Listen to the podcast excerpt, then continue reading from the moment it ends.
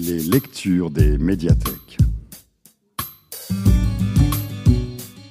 Rikiki Mini par Marie-Sabine Roger, Alexandra Huard, aux éditions Les Albums Casterman.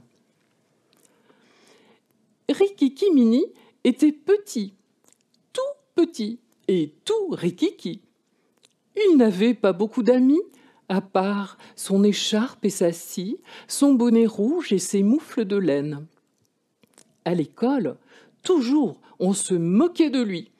Rikiki Mini n'a pas d'amis, Rikiki Mini et Rikiki.